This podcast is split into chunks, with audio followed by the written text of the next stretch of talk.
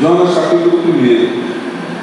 Ora, veio a palavra do Senhor a Jonas, filho de Amitai, dizendo: Vá depressa à grande cidade de Nínive e pregue contra ela, porque a sua maldade subiu até a minha presença. Versículo 3. Mas Jonas fugiu da presença do Senhor, dirigindo-se para Tarsis, desceu à cidade de Jô, onde encontrou um navio que se destinava àquele porto. Depois de pagar a passagem, embarcou para Tarsis para fugir do Senhor. O Senhor, porém, fez soprar um forte vento sobre o mar e caiu uma tempestade tão violenta que o barco ameaçava arrebentar-se. Todos os marinheiros ficaram com medo e cada um clamava ao seu próprio Deus. E atiraram as cargas ao mar para tornar o navio mais leve. Enquanto isso, Jonas, que tinha descido ao porão e se deitara, dormia profundamente. O capitão dirigiu-se a ele e disse: Como você poderia ficar dormindo aí? Levanta-te e clama a teu Deus. Talvez ele tenha piedade de nós e não morramos. Então os marinheiros combinaram entre si: Vamos lançar sortes para descobrir quem é o responsável por essa desgraça que se abateu sobre nós. Lançaram sortes e a sorte caiu sobre Jonas. Por isso perguntaram: Diga-nos quem é o responsável, quem é o responsável por essa calamidade? Qual é a sua profissão? De onde você vem? Qual é a sua terra? A que povo você pertence? E ele respondeu: Eu sou hebreu, adorador do Senhor, o Deus dos céus, que fez o mar e a terra.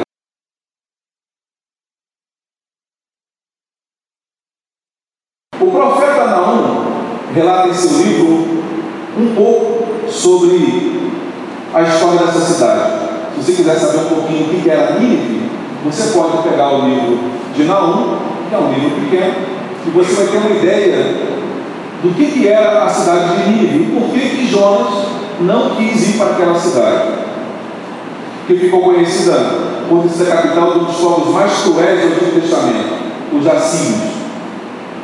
Vocês imaginam que eram povos bárbaros, cruéis ao extremo, coisa para filhos de terror.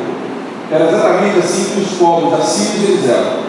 Eles tinham a ideia de não apenas matar, mas produzir uma crueldade tal que as pessoas de fora, ao ver essa crueldade, crueldade tivessem medo de se levantar contra aquela nação, contra aquele povo. Uma das coisas que eles faziam, que virou uma coisa rotineira, era empalar as pessoas. Eles empalavam as pessoas e deixavam penduradas na entrada da cidade. Então todo mundo que chegava era essa cena que eles tinham em relação a Nínive. O próprio povo de Israel experimentou essas barbáries por várias e várias vezes. É importante nós lembrarmos também, e você tomar nota, que nós temos dois profetas contemporâneos de Jonas. Temos mais dois profetas que caminharam lado a lado, provavelmente foram amigos de ministério congregaram na mesma igreja. A mesma, todos os profetas. Aqui a gente lê Jonas e pensa que apenas existia Jonas naquele momento. Mas não. Nós tínhamos ainda o profeta Oséias e o profeta Amós, que eram contemporâneos de Jonas. Isso deixa para mim um alerta. Deus chamou Jonas para aquele propósito, como também chamou Oséias para um outro propósito, e como chamou Amós para um outro propósito. Significa dizer que Deus tem propósito para todos os seus filhos. Deus tem propósito não apenas para quem é obreiro, não apenas para quem é diácono, para quem é pastor, para quem é evangelista. Deus tem um propósito para todos aqueles que aceitaram o seu chamado. Um dia, quando você ouviu o convite, você aceitou Jesus e entregou a sua vida a Ele, você passou a fazer parte dos propósitos de Deus. Deus tem propósitos pré-definidos e estabelecidos para a tua vida. Goste, queira você ou não, mas isso é um fato. O fato de eu querer ou não querer, gostar ou não gostar, não muda aquilo que é. Amém? Deus tem propósito para você. A questão de Jonas que a gente discute muito é exatamente o fato de Jonas não querer cumprir esse propósito de Deus. Por que, que Jonas não, quer cumprir esse propósito? A razão você já sabe. Nós já fizemos a introdução e você já escutou a história de Jonas várias vezes. Jonas não queria ir fazer aquele trabalho, não queria ir levar a mensagem até Nínive, porque ele achava que Nínive não merecia o perdão de Deus. Talvez você consiga identificar ou identificar-se nessa fala. Às vezes a gente não quer que Deus tenha tanta misericórdia de algumas pessoas. Não é assim? Você vê na televisão algumas, alguns crimes, algumas barbáries, e você fala, não acredito. Eu não acredito. Ele foi absolvido. O juiz absolveu.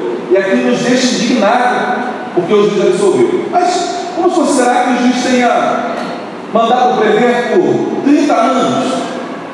Como é o caso daquela menina que matou os pais ali em São Paulo. Suzane Bonstoff, que matou os pais a paulada junto com o namorado, né, no próprio quarto. Aí aquela pessoa que cometeu essa crueldade, depois, em algum momento, e eu não estou aqui para questionar isso, porque essa não é a minha função, isso não é o meu papel. Em algum momento, dentro do presídio, ela diz que teve um encontro com Deus. E a partir desse encontro que ela tem com Deus dentro daquele lugar, a mídia começa a mostrar uma outra coisa. Fez o que fez e agora quer dizer que agora é santinho. Quer dizer agora que não aconteceu mais nada. Teve um caso muito antigo da Daniela Pérez, o caso da Daniela Pérez, que o Guilherme de Pádua e a esposa mataram a menina na, Barra da Tijuca, mataram com tesoura, e a menina foi um crime é, o dinheiro horrendo naquela época, foi um crime bárbaro naquela, naquela época. Ainda é hoje, mas naquela época foi assustador aquele negócio. Depois daquilo, a mídia mostrou que o Guilherme de Pago agora era um evangélico e congregava ali na Lagoinha. E isso trouxe um pavor para todo mundo. Quer dizer, ele fez o que fez e agora é crente. Exatamente assim que nós nos comportamos muitas vezes. Pastor, porque não é a sua família? Porque não é o seu filho? Eu sei. Isso não quer dizer que estaria certo. Jonas, ele, assim como nós, tem um limite a sua misericórdia e a sua, a sua bondade tem um limite, mas a bondade e a misericórdia de Deus não. A bondade e a misericórdia de Deus sobre você e sobre mim, ela não tem limite. Quando Deus olhou para mim, olhou para você no estado de pecaminosidade, de desgraça, de miséria, Deus mandou o filho dele morrer na cruz do Calvário por mim e por você. Eu não sei você, mas eu não consigo assistir aquele filme A Paixão de Cristo, que Mel, Mel Gibson fez, porque aquilo me deixa desesperado, angustiado de ver o sofrimento de Jesus. Eu não consigo ver. Mas Jonas é esse profeta que acha que o povo não merece. E eu vou dizer para você que realmente nós não merecemos. Por isso que se chama misericórdia. Eu não mereço. Mas Deus olhou para mim, ele disse que ele amou tão profundamente, tão profundamente, que ele mandou filho morrer no meu lugar. A missão de Jonas ali era ir até Nínive e proclamar essa misericórdia. E dizer que tinha chance para eles também mudarem de vidas e mudarem de história, se quisessem mudar. Você não precisa continuar vivendo da forma como vive. Você não precisa continuar vivendo longe da presença do Senhor. Você não precisa continuar vivendo afastado daquilo que Deus quer para você. É essa a mensagem que Deus mandou que Jonas levasse. E aí Jonas fala: Eu não vou. Jonas se levanta, ele toma um posicionamento e a gente até olha para Jonas no ministério e fala: Caramba, que legal, cara. Jonas decidiu, ele vai lá levar a mensagem. Porque ele se levanta e o texto diz que ele vai. Mas ele diz que ele foge da presença do Senhor. O texto você já conhece. Jonas está pagando para pecar. Jonas está pagando para poder errar. Está pagando, ele está investindo no seu afastamento de Deus. Às vezes, é exatamente assim que a gente faz. A gente começa a investir contra. A gente pega o nosso patrimônio, o nosso tempo, o nosso dinheiro, a nossa família, e a gente começa a investir contra aquilo que Deus tem. Eu sei que a mensagem de hoje é uma mensagem meio forte, mas foi exatamente essa mensagem que Deus falou para mim. A Bíblia diz que Jonas entra no barco, ele paga a passagem, o barco já estava destinado, a plaquinha dele lá dizia Floripa, Floripa. Já tinha uma plaquinha lá no, lá no navio, ele sabia para onde ia. Eu tive o privilégio de ir ao Amazonas, há um tempo atrás, e é bem diferente lá daqui. Aqui a gente vai no que né? Encontra um monte de ônibus. Lá no Amazonas você chega num lugar e é cheio de barcos parados. Não tem olha, é cheio de barcos parados. E aí você tem que ir lá né, as plaquinhas dos barcos para ver para onde é que você quer ir. Se você pegar uma, um barco errado, você pode fazer uma viagem de 30 dias só de ir de barco. Que é o, é é o percurso que ele faz de 30 dias, descendo o rio Amazonas abaixo. E aí são mais 30 dias, 35 para você poder voltar. Então você imagina, é importante olhar a placa. Jonas ele olha a placa e ele vê, não, não, esse aqui não. Aí ele olha para o outro, Tarsis. Ele pensa, Tarsis é uma cidade boa, porque a Bíblia diz que a Tarsis ela ficava ao lado sudoeste da atual Espanha. Então, era um lugar belíssimo, um lugar rico na época, próspero, economicamente falando. Era como se fosse hoje a, a nossa Miami, né? Os brasileiros querem ir. Primeiro ponto que eu quero falar com você é que Jonas desceu para dormir. Jonas não se importou com o que estava acontecendo. A Bíblia diz que a tempestade, o Senhor, porém, fez cair, fez soprar um forte vento sobre o mar e caiu uma tempestade tão violenta que o barco ameaçava quebrar-se, arrebentar-se. O texto diz que todos os marinheiros ficaram com medo e cada um clamava ao seu Deus. Imagina o pânico e o desespero. Quem já fez alguma viagem aqui de avião e pegou turbulência e você pensou assim, é hoje, né? o dia do meu chamado é hoje, é hoje que o Senhor está me chamando. Eu já, eu já passei isso por algumas vezes, eu já passei isso algumas vezes. Eu, uma vez, estava fazendo um voo, logo assim aquele avião da TAM, acho que foi a TAM, bateu em São Paulo, morreu inclusive aquele pregador do Rio Grande do Sul. Isso foi a mesmo. Naquela mesma semana eu tinha que fazer um voo para o Rio de Janeiro, com a reunião da empresa, e quando eu entrei no avião, irmãos, eu nunca passei por tanta turbulência como passei naquele dia.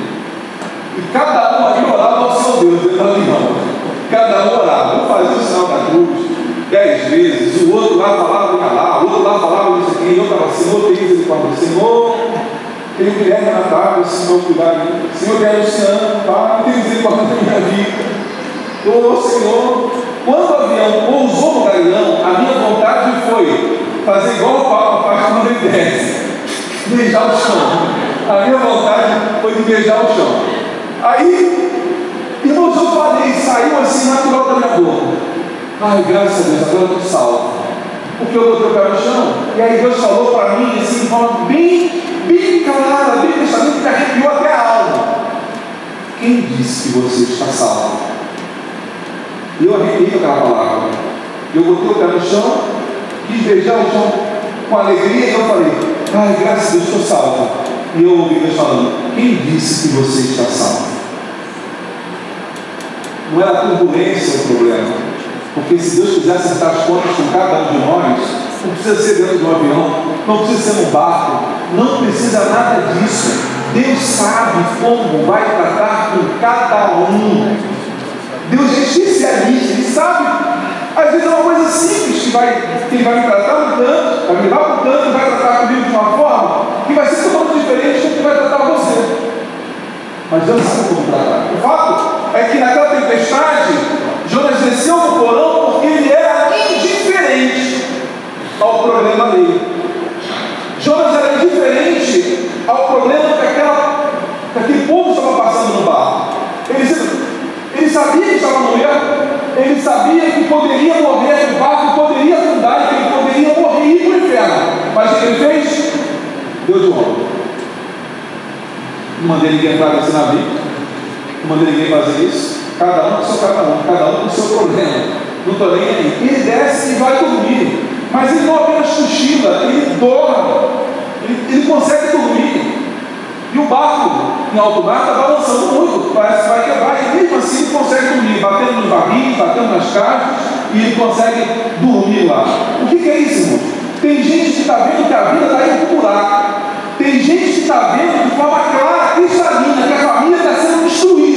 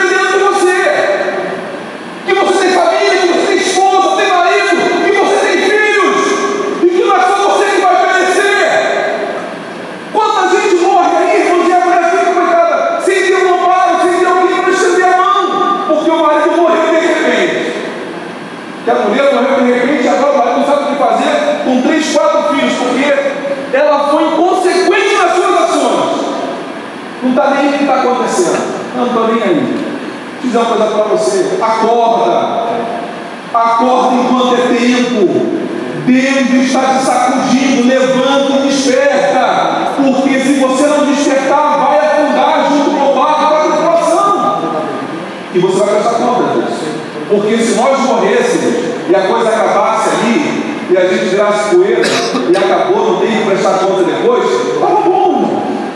Mas eu creio que a vida diz que é uma vida depois dessa. Eu creio que existe ou um inferno aguardando, ou existe uma mansão celestial esperando lá. E é o que você faz aqui ou deixa de fazer que vai determinar se você vai para as profundezas do inferno ou você vai para as mansões celestiais. É você quem decide isso. Não só isso. Jonas trouxe, diga comigo, grande prejuízo. Jonas trouxe grande prejuízo para a família. Alguns, alguns anos atrás, lá no nós tínhamos trabalho com os mendigos. Lá no eu esse trabalho bom sucesso. Nós saímos de madrugada para poder levar pão, levar sopa, levar alguma coisa para os mendigos de madrugada. A gente cortava o cabelo deles. E, irmãos, eu conversei várias vezes, sentado para conversar com os mendigos. E a história parece ser exatamente a mesma. Eu me lembro um bem claro que morava em São Paulo, trabalhava na Volkswagen. E ele arrumou uma amante lá em São Paulo. Arrumou uma amante e estava curtindo a vida. A família e com a amante. Trabalhava na Volkswagen, ganhava um bom dinheiro na Volkswagen, era mecânico da Volkswagen, ganhava um bom dinheiro. Era especialista dentro de uma área que eu não mais qual era, mas ganhava um bom dinheiro. E ele tinha a vida dele com a mulher quase casada, em casa, com os filhos, e tinha uma vida esquisita, oculta, com outra mulher. A mulher foi envolvendo ele, porque é assim que o provérbio diz, que ela vai envolvendo ele nas suas teias, nas suas amarras. Aí aconteceu que ela chegou para ele e falou, vamos Rio de Janeiro. Larga isso tudo, vamos viver nossa vida, só nós dois. E aí fez isso, ele pediu as fotos da empresa, conseguiu uma transferência e ele foi para o Rio de Janeiro. Montou uma casa com ela, de aluguel, mobiliou a casa e começou a viver com ela. Depois de um tempo, um ano talvez, pouco tempo depois, ele chega em casa e vê a mulher dele, agora amante dele, que agora é a mulher dele, não oficial, porque o divórcio não saiu ainda, ele vive aqui um, um bagulho, uma coisa esquisita com a mulher, porque ele está vendo com a amante. Aí acontece, ele chega em casa e ele descobre que a amante dele tem um amante. E aí ele entra em parafuso. Aí ele começa a encher a cara de cachaça, de bebida, aí ele começa a, a experimentar outras drogas, começa a experimentar o crack, a maconha, e aí começa a chegar na empresa alterado e aí ele está embora. Não tem dinheiro para pagar aluguel, pagar as contas, é despejado. E agora ele está na rua, morando sozinho no Rio de Janeiro, longe de todo mundo. E aí eu encontro ele nessa situação, conversando, ele falou, pastor, eu não tenho coragem de voltar para casa. Depois de tudo que eu fiz para minha família, eu não tenho coragem de voltar. Estava vivendo aquela história exatamente porque ele decidiu deixar o barco afundar. Mas Deus te trouxe aqui nesta noite para dizer para você que o teu barco não vai afundar. O teu barco não vai abrir.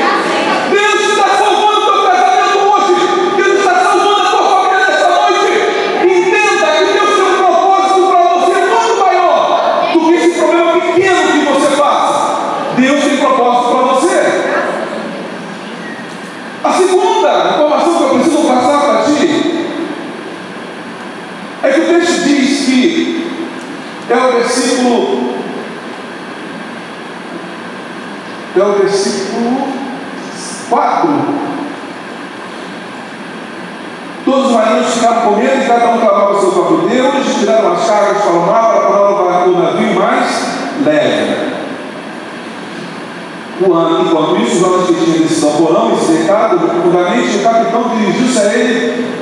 Ok, arte, versículo 15. E em seguida, quando eles descobrem que Jonas é a causa do, do, do, do da possibilidade de um navio afundar, em seguida pegaram Jonas e o levantaram. Consegue colocar esse, esse versículo para mim? É o versículo 15, a conversão é Almeida atualizada, né? Acho que é. E levantaram a Jonas, essa, era essa mensagem que eu queria, era essa versão que eu queria. E levantaram a Jonas e o lançaram no mar e cessou o mar da sua fúria. Então levantaram. Cuidado, irmão. Cuidado, amado. Cuidado, querida.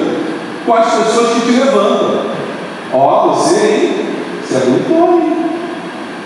Quem tem que dizer para você é o teu marido. Quem tem que dizer isso para mim é minha esposa. E aí você tem que me satisfazer. Ó, você é muito ó, você, ó, você. As mesmas mãos que levantaram Jonas que colocaram Jonas lá em cima, que inflaram o ego de Jonas, as mesmas pessoas que levantaram Jonas como que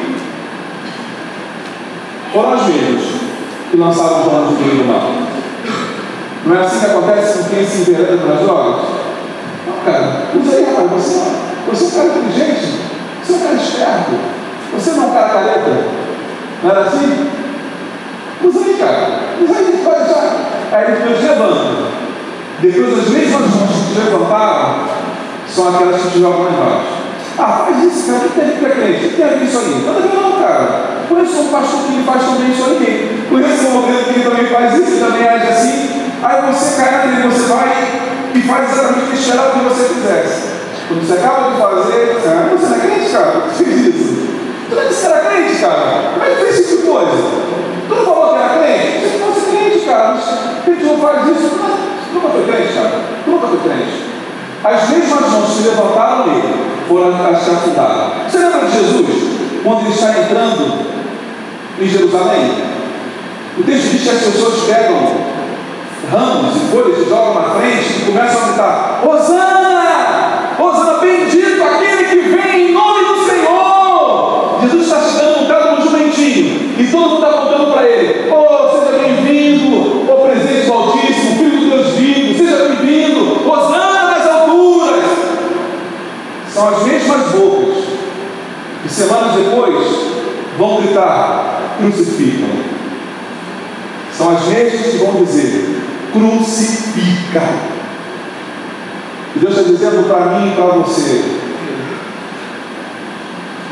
deixa Deus te conduzir. Não fique muito preocupado com tapinha nas costas. Cuidado com os elogios que você recebe. Cuidado com os elogios. Se o elogio está vindo de alguém, de uma outra moça, você é casado, o elogio de uma outra moça, eu sou casado, aqui, ó, muito bem casado.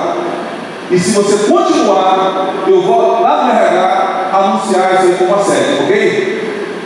Ah, pastor, mas isso aí é arrogância, isso é ignorância, é ignorância mesmo. Porque a Bíblia diz que você tem que fugir. José não negociou, José não dialogou com a mulher. José saiu correndo, pernas para que te quero. Irmãos, com o pecado não tem diálogo, com o pecado não tem conversa. Ou você foge, ou ele vai te laçar. O terceiro tópico que eu quero falar para você nesta noite é quando a palavra de Deus vem a você, o que você faz? Porque o texto diz que veio a palavra de Deus a Jonas. Eu queria que você fizesse diferente comigo nessa noite. Coloca, por favor, o versículo 1 do capítulo 1. Eu queria que você fizesse algo comigo nessa noite aqui. Eu quero te inserir mais dentro desse texto. Eu quero me inserir mais dentro desse texto. Eu quero que você vai. Olha, veio a palavra do Senhor a Jonas, filho de Amitai, dizendo: Bom, deixa aí. Não, volta lá. Isso. Veio a palavra do Senhor a Jonas. Você vai ler isso aqui junto comigo. Amém? Quando eu falar um, dois, três e já, você vai ler esse texto junto comigo. Porém, no nome que está escrito Jonas, você vai falar o teu nome. Filho de Amitai. Aí você não vai dizer Amitai, você vai dizer o nome do teu pai. Vou dar um exemplo para você, eu vou falar assim. E veio, ora, veio a palavra do Senhor a Gesiel, filho de Eduardo, dizendo. Entendeu? Vamos lá? Um, dois, três. Ora, veio a palavra do Senhor a Gesiel, filho de Eduardo, dizendo. A palavra de Deus, ela foi a você hoje. E a pergunta que Deus faz para você em seguida qual será o teu posicionamento? Porque o de Jonas nós já sabemos qual foi. O posicionamento que Jonas vai tomar, nós já sabemos. A minha pergunta é: qual é o posicionamento que você vai tomar por conta daquilo que Deus falou com você nesta noite? O que, que você vai decidir fazer? Irmãos, Jonas era um homem Deus. Jonas era um profeta de Deus. Jonas não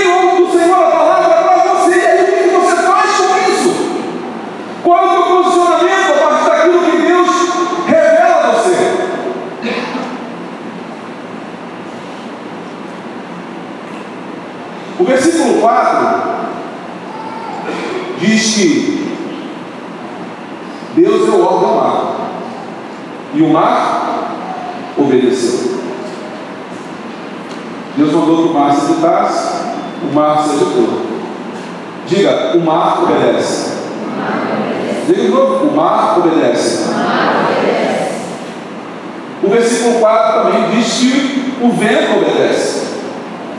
O vento obedece ao Senhor. O versículo 17 do capítulo 2, versículo 10, diz que o peixe também obedece. Porque Deus mandou que o peixe viesse para engolir Jonas. O peixe vai lá e engole Jonas. Depois, o mesmo peixe, Deus fala, Jonas, o peixe, agora vai lá e entrega Jonas lá na praia. E o peixe vai entrega Jonas na praia. O, Jonas, o peixe obedece. O capítulo 4, versículo 6 diz que a semente também obedece. Porque é jogada uma sementinha na terra e a semente cumpre com a sua função de germinar, de crescer e de ganhar os céus. Então a semente também obedece. A borboleta cresce, faz sombra sobre a cabeça de Jonas. E eu não vou contar a história toda de Jonas para você, porque você cresceu ouvindo isso na escolinha dominical. Aí você pode lá, né? pode para depois, porque o capítulo é pequeno. A borboleta cresce e a folhinha faz sombra na cabecinha do Jonas. Mas aí Deus manda um bicho e o bicho vai lá e mata a borboleta. Diga, o bicho obedeceu. O mar obedece, o vento obedece, a semente obedece, o bicho obedece. E você? E eu? Estamos dispostos a obedecer? A que obedecer é melhor do que sacrificar. Deus, anota o que eu estou dizendo para você. Deus se agrada muito mais quando você obedece do que simplesmente quando você canta a plenos pulmões. Quando você pula. Uhul! Está tão balhoca na igreja. Você planta a bananeira, você tem tudo lúdico. Mas conta. É para glorificar Deus? Irmãos, eu sou nascido na Assembleia de Deus. Eu confesso para os irmãos que eu tinha dificuldade, por exemplo, para ministério de dança. Eu tinha dificuldade. Mas é, é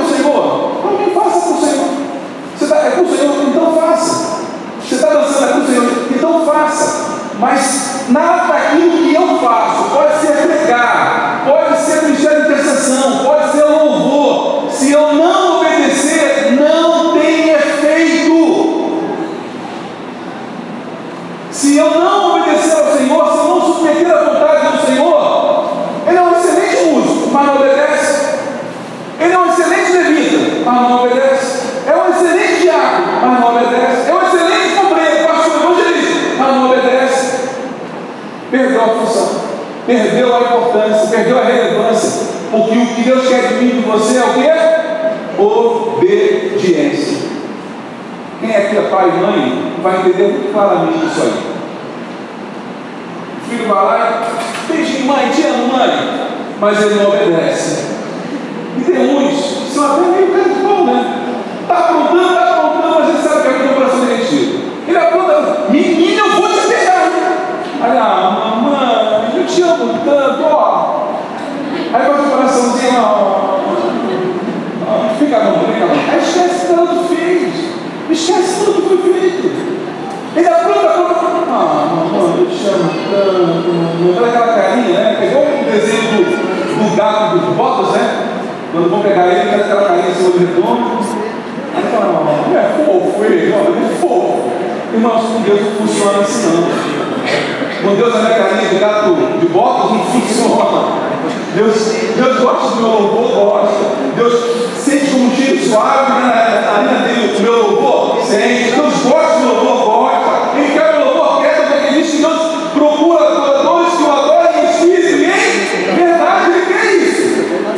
Mas não só isso, ele também quer a sua obediência. E aí, se você obedece, ah, aí ele vai olhar assim: ah, esse meu filho é meu filho, é a minha alegria. Esse meu filho é a minha alegria. Vamos correr porque o tempo já está acabando. Para encerrar, a história de Jonas termina antes do tempo. Você, você quem já leu o livro de Jonas todo? Quem já leu? Você não percebe quando você leu que parece que está faltando um capítulo?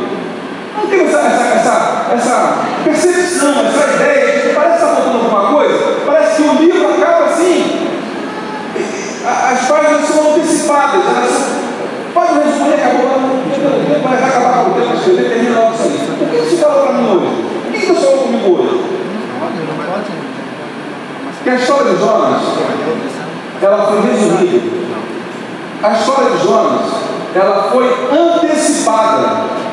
Jonas provavelmente, certamente, tinha uma história muito maior para poder falar sobre ele. Jonas tinha muito mais coisa para poder realizar, muito mais coisa. Mas a Bíblia diz que no capítulo 4, quando ela encerra, ela é interrompida. O capítulo 4, você percebe que ele é interrompido, ele acaba sem graça. Não tem um grande final o texto de Jonas. Ele acaba assim, oh, acabou já. Mas, e aí? O que aconteceu? Tu, tu não sabe. Porque acaba sem graça. Deus tinha algo a mais para Jonas. Deus tem algo a mais para você. A tua história não precisa acabar dessa forma. A tua história não precisa acabar sem graça, sem conteúdo. Deus quer dar um grande final para a tua história. Quando você acabar a tua história, quando você concluir a tua história, alguém fala assim: ah, Fulano deixou um legado. fulano deixou um legado. Fulano deixou uma história maravilhosa.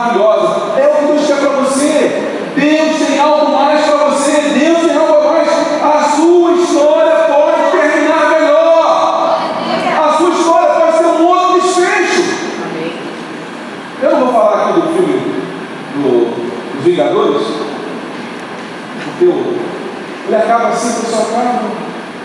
Assim acabou. Ah, esse último não, o último só está chorando no cinema lá. Né? Eu vi o pessoal que estava do meu lado lá eu fui com, eu fui com, com um rapaz, que não posso dizer quem é o rapaz, porque senão em casa a gente é represália. Mas eu estou vendo o filme e daqui a pouco eu estou assim.